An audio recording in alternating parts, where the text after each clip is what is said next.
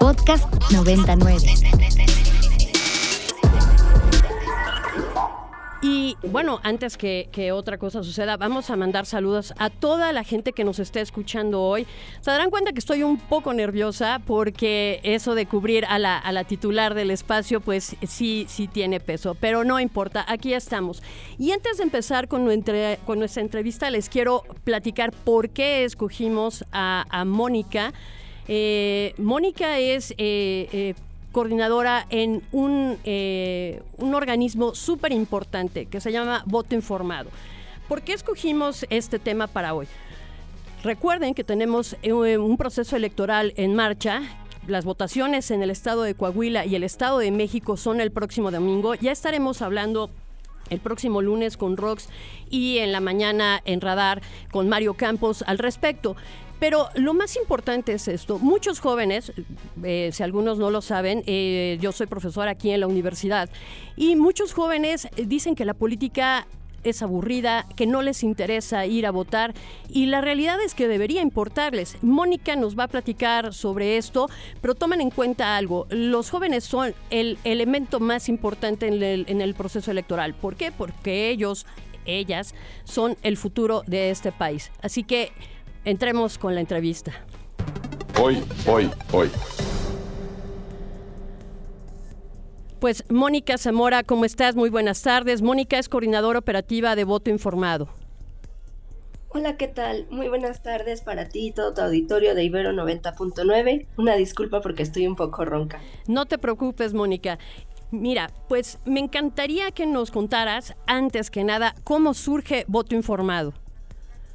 Voto Informado es una iniciativa que surge en el 2015 en la Facultad de Ciencias Políticas y Sociales de la UNAM, precisamente con la intención de promover la participación ciudadana informada en las elecciones y fortalecer la cultura democrática en nuestro país, esencialmente porque pues el grupo de jóvenes con el que se inició, como tú lo comentabas, nos dábamos cuenta de que pues no, no estábamos muy interesados en general, la juventud, y porque también muchas veces encontrábamos información, como estábamos bombardeados por todos lados por gran cantidad de información, pero no había como un lugar donde pudiéramos tomar los perfiles de todos los candidatos que estuvieran en ese momento y poder compararlos, ¿no? No que estuviera uno por aquí o tener que revisar varias páginas, etcétera. Ok, digo, revisé la página de Voto Informado y realmente me parece muy interesante porque tienen, eh, digamos, una, un cuestionario que se hizo a los candidatos y las candidatas a, estas elecciones y, y me parece más interesante porque son preguntas que realmente podría hacer cualquier ciudadano. Entonces, cuéntanos un poco de este ejercicio. Sí, en el instrumento principal de nuestra iniciativa es precisamente realizar un estudio de opinión censal a candidatas y candidatos sobre diversos temas, temas de coyuntura, sobre las principales problemáticas, en este caso de los estados, sobre las finanzas, el ejercicio del presupuesto, también sobre su trayectoria y pues políticas públicas. Entonces realizamos este ejercicio a través de un cuestionario que lo diseña nuestro comité académico precisamente para darle la calidad técnica y que sea objetivo, imparcial, equitativo. Y una vez que obtenemos las respuestas, nosotros las subimos a nuestra plataforma para que la misma ciudadanía pueda ingresar y contestar el mismo cuestionario y pueda así comparar sus respuestas con las de cada uno de los candidatos y candidatas. Ok, cuéntame también ¿Cómo se conforma este comité académico? Porque revisé el, directorio, el quiénes somos, que es súper importante conocer quiénes están trabajando en esta iniciativa, y vi que hay, eh, realmente eh, eh, académicos de la UNAM muy importantes, pero no solo de la UNAM, también hay, por ejemplo, de la Escuela Nacional de Antropología, entonces, y del ITAM, por ejemplo, también las escuelas privadas tienen peso en esta iniciativa, así que cuéntame cómo decidieron conformarlo. Sí, bueno, es importante recalcar que el comité académico es el eje rector para el análisis de los temas que se van a abordar en el cuestionario y la elaboración de las mismas preguntas. Entonces, para garantizar precisamente la calidad académica, nosotros hacemos la invitación a personas académicas tanto de la UNAM como de otras instituciones. En este caso, como íbamos también a realizar el cuestionario para los candidatos a la gubernatura de Coahuila, pues también contamos con una doctora de la Universidad eh, Autónoma de Coahuila.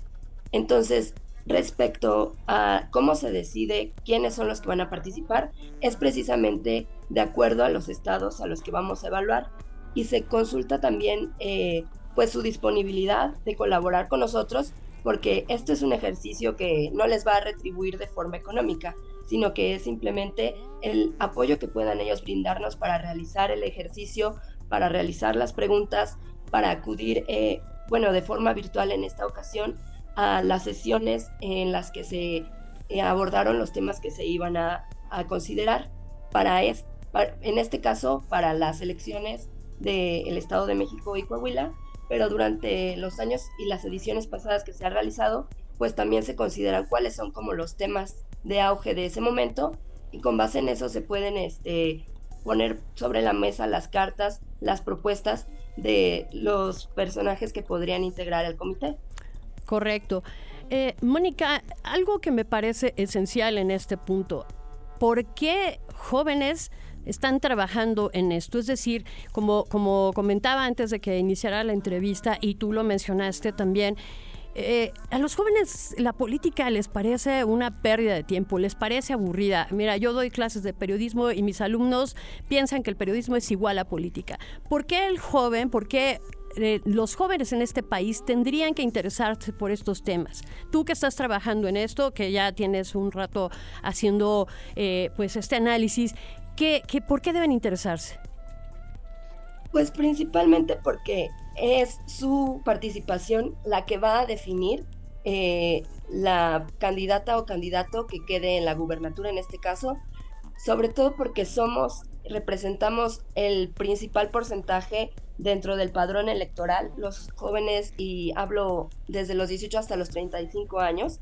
Entonces, si no participamos, en realidad estamos dejando un gran hueco en, en, la, en el conteo de final y sobre todo también porque muchas veces, como te decía, la apatía o la falta de interés en participar se debía principalmente o se sigue debiendo quizás al bombardeo de información.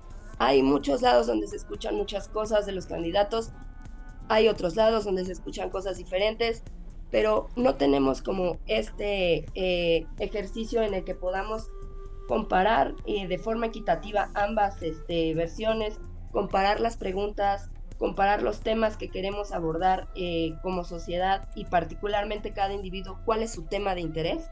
Entonces, precisamente por eso muchas veces estamos como perdidos en la nube de información, pero creo que esta es una buena alternativa para que los jóvenes se acerquen y ellos mismos puedan realizar el ejercicio, puedan contestar las mismas preguntas exactamente que contestaron las y los candidatos y puedan ellos eh, percibir de esa forma a qué en qué respuesta tienen más afinidad con uno, en qué respuesta tienen más afinidad con otro, y pues también sirve precisamente para motivarlos a acudir a las urnas. Eh, Mónica, me, parece esencial este punto porque, como lo estamos comentando, pues hay apatía, pero también hay sobreinformación, pero también hay un desconocimiento de organismos como este. ¿Cómo, cómo piensas que, que deberían trabajar con los jóvenes? ¿Cómo vamos a difundir estos mensajes para que los jóvenes tomen conciencia de que su participación política es eh, indispensable en la vida democrática del país. ¿Cómo hacer que entiendan que son parte de esa vida democrática y que sin democracia, pues lo que tenemos hoy, como, o sea, tendrá fallas o, podrá mejorarse, pero al final tenemos una democracia. ¿Cómo podría pasar esto? Sí, pues justamente para integrar a los jóvenes a esta participación, yo creo que las redes sociales y las plataformas en Internet han tenido mucha eh, responsabilidad sobre todo en acercar la información, porque es como nos damos cuenta, la mayoría de los jóvenes está todo el tiempo en el celular o en la computadora y pues es natural, ¿no? Son este somos una generación y las generaciones que vienen después de nosotros también que está muy apegada a la tecnología. Entonces, precisamente nuestro proyecto aparte de tener la plataforma en internet que se puede consultar incluso durante el periodo de, vera, de veda electoral, cabe destacar, porque como no tenemos ninguna afiliación partidista y no estamos haciendo proselitismo a ningún candidato, eh, tenemos la venia del INE para poder seguir operando. Muchas veces la decisión última de las personas es pocos minutos o un día antes del día de la elección. Entonces, sí, sí es importante este, poder tener estos medios para consultarlo, pero aparte nosotros también estamos realizando a través de redes sociales como Instagram, Facebook, incluso YouTube eh, y colaboración con TikTokers y otros influencers para poder hacer llegar esta información, no solamente de que consulten el portal, sino también algunos pequeños sketches o unas pequeñas notas sobre qué es la elección, por qué es importante la participación eh, de los votantes. Incluso también en esta edición tuvimos alguna participación de foros en el extranjero para que no solamente se quede la información aquí, que es muchas veces donde hace falta o donde no se escucha mucho sobre las elecciones para los residentes mexicanos en el exterior, que también muchas veces representan una gran cantidad de jóvenes que han migrado. Eh, Mónica, eh, ya para ir cerrando, eh, ¿Cuál es la ruta a seguir para 2024? ¿Es la elección más importante en el país? No me refiero específicamente porque vaya a mantener su partido en el poder, sino porque es la elección presidencial. Y cada seis años, pues no solamente se elige al, al presidente, se eligen senadores, se renueva también la Cámara de Diputados, algunas gubernaturas. Entonces, ¿cuál es la ruta que tiene voto informado para el 2024? Sí, pues precisamente en, este, en estas elecciones locales del 2023 es donde nosotros empezamos a hacer como estas eh, pruebas de qué cosas podemos llegar a hacer para acercar la información a la ciudadanía eh, antes del 2024, ¿no? Y es importante destacar que también la idea de los foros, pues es la primera vez que la estamos realizando, los foros en el extranjero, y esperamos poder este, realizarlos en, las, en, la, en el proceso electoral del 2024, que en el extranjero comienza toda esta divulgación de información eh, a finales de este año, en noviembre. Entonces sí tenemos todavía mucho trabajo que hacer porque tenemos que buscar precisamente otros este, medios de contacto en el exterior con los que podamos enlazarnos para poder tener estas actividades eh, con otras personas de nuestro comité que estén eh, más enfocadas al voto en el extranjero. Y para el 2024 empezar también, incluso antes de cuando inician las campañas, precisamente para desarrollar los cuestionarios que no solamente van a ser ya, eh, que en este caso, bueno, fueron para gobernadores, pero los cuestionarios también difieren cuando son para el presidente para los candidatos, perdón, para la presidencia, para los candidatos a las diputaciones locales y federales. Entonces sí tenemos todavía un gran camino eh, de trabajo por realizar, pero también estamos este, muy convencidos de que podemos acercarnos también a otros medios de comunicación como el tuyo, que agradecemos mucho en este momento, porque sí se ha mostrado eh, la, la ciudadanía interesada en querer saber qué es lo que va a pasar qué, información es la que puedo consultar como ciudadano y que no va a estar como sesgada hacia uno u otro partido, sino que va a ser objetiva e imparcial, que es principalmente lo que estamos buscando para el 2024. Mónica, finalmente, eh, ya para, para concluir esta entrevista y muchas gracias por, por eh, compartir tu tiempo y sobre todo porque estás un poco ronca, eh, sé, sé, que es complicado hablar así. ¿Qué, podemos hacer, por ejemplo, desde la academia para, para ayudar a voto informado? Bueno, pues desde la academia yo creo que esencialmente es motivar a la ciudadanía, porque muchas veces la academia se llega a quedar en eso, ¿no? En academia. Pero la academia, su vocación debería ser siempre la de compartir a la ciudadanía lo que eh, se pueda llegar a desarrollar dentro de ella lo que se pueda llegar a entender dentro de ella y de una forma pues precisamente más digerida hacia el público que a lo mejor es de a pie, ¿no? Que a lo mejor no ha llegado a tener una educación superior o que es la ciudadanía que todos los días este, sale a la calle a trabajar y que no tiene la oportunidad de sentarse a leer un periódico o a leer los análisis de los especialistas.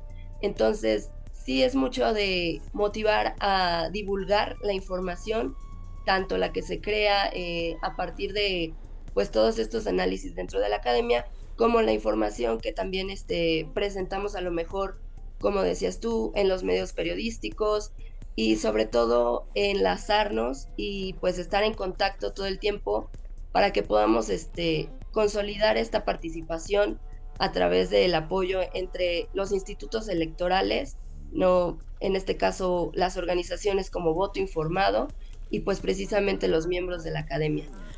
Perfecto, Mónica. Pues muchas gracias por, por la entrevista. Mónica Zamora es coordinadora operativa de Voto Informado. Consulten eh, su página web. La verdad es que está muy interesante la información que recabaron de los candidatos eh, de este proceso electoral de Coahuila y el Estado de México. Y sobre todo este, este programa que está comentando Mónica con nosotros sobre el voto en el extranjero. Algo súper importante porque los paisanos en Estados Unidos y, y todo lo, o sea, y toda la gente que vive alrededor del mundo y, que puede votar, pues tiene que estar informado. Mónica, muchísimas gracias y cuenta con nosotros para difundir el mensaje de voto informado. Muchas gracias por el espacio. Que tengan muy buena tarde. Igualmente para tu auditorio. Muchas gracias. Y bueno, ya casi nos vamos. Vamos con nuestro resumen de noticias de la Dolce Vele y agradezco muchísimo a Rox que me haya permitido cubrirla el día de hoy. Tendremos nuestra columna semanal el próximo lunes y un gusto estar en 99. Son la 1 con 26 de la tarde. Para más contenidos como este, descarga nuestra aplicación disponible para Android y iOS o visita ibero909.fm.